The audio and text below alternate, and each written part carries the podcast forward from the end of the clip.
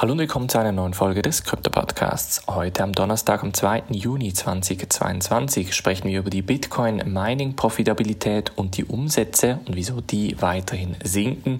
Wir sprechen über die Solana Outage. Was ist da genau passiert und wieso ist das Solana Netzwerk schon wieder offline gewesen? Und dann noch die erste große Anklage in den USA wegen Insider Trading, wenn es um NFTs geht. springen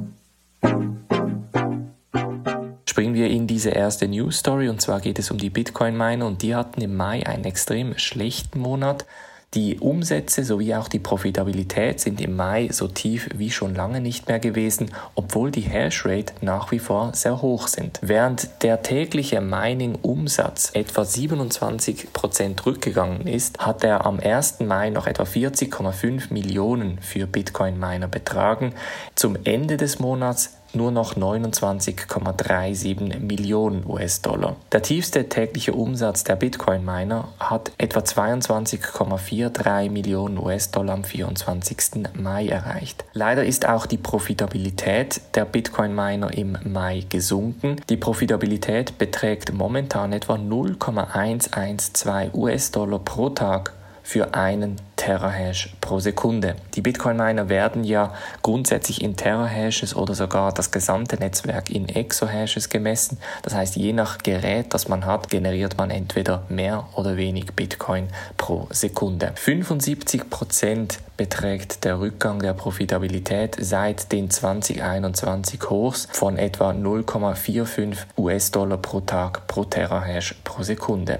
Was allerdings positiv ist, ist, dass die Hashrate nach wie vor relativ hoch ist, mit einem etwa durchschnittlichen 211,82 Exahashes pro Sekunde. Das ist wie gesagt auf das ganze Netzwerk bezogen, während etwa da nur eine Korrektur in Anführungsstrichen von 16% vorliegt von den Hochs von etwa 250 Exahashes pro Sekunde. Was uns das momentan zeigt, also dass die Hashrate hoch bleibt, aber die Profitabilität runtergeht, bedeutet, dass die Konkurrenzsituation sich zuspitzt. Das bedeutet, mehr Miner versuchen momentan die Bitcoins zu meinen und so steigt natürlich die Konkurrenzsituation immens. In der Vergangenheit hat es bei Preiskorrekturen immer dazu geführt, dass die Miner entsprechend ihre Geräte abgeschaltet haben, weil sich das Ganze einfach nicht mehr gelohnt hat, beziehungsweise die Profitabilität oder der Umsatz zurückgegangen ist.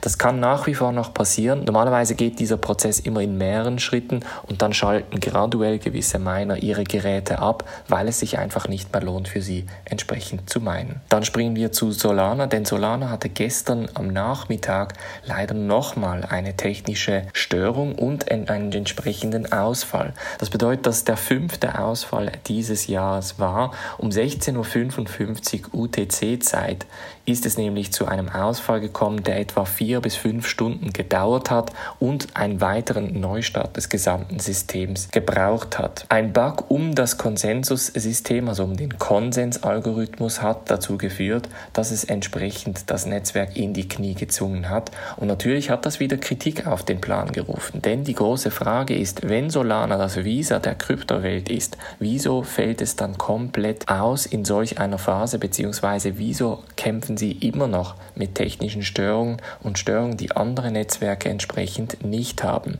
Wir erinnern uns an die Geschichte, dass Solana im Herbst 2021 als der Ethereum Killer betitelt wurde und das scheint nun mittlerweile eben nicht mehr der Fall zu sein, zumindest solange diese technischen Probleme noch nicht behoben sind. Auch der Preiszerfall ist um einiges stärker gewesen als jetzt sagen wir bei Ethereum, etwa 40% 50 hat der Kurs entsprechend abgenommen genommen. Wir erinnern uns zurück, im November 21 war der Solana-Kurs auf einem Höhepunkt von knapp 260 US-Dollar. Heute sitzt er knapp unter 40 US-Dollar. Und dann zum Schluss eine wichtige News Story aus den USA. Und zwar ist es zur ersten Anklage in den USA gekommen wegen Insider Trading bezüglich eines NFTs. So wird der frühere Head of Product des NFT-Marktplatzes OpenSea, Nate Chastain, angeklagt wegen Insiderhandel der im September 21 stattgefunden hat. Damals ist nämlich herausgekommen, dass Nate bereits wusste, welche Projekte auf die Startseite gelistet werden und so entsprechend sich eindecken abdecken konnte bzw. eingekauft hat, diese Projekte dann aufgeschalten hat, diese Projekte dann natürlich preislich durch die Decke gegangen sind und er dann so seine NFTs wieder verkaufen konnte. OpenSea hat dann im September sofort das Arbeitsverhältnis beendet und diese Anklage kommt jetzt knapp sechs, sieben Monate später und könnte natürlich auch einen Präzedenzfall in der NFT-Sphäre bedeuten. Vor allem für die Amerikaner ist insofern jetzt wichtig, wird ein NFT als sogenannte Security, also eigentlich als Aktie oder als Vermögenswert eingestuft, denn das könnte natürlich steuertechnisch extrem starke Implikationen haben. Wir erinnern uns an den XRP SEC Gerichtsfall und das könnte natürlich bei den NFTs auch eine Welle auslösen und die Preise zusammenlegen.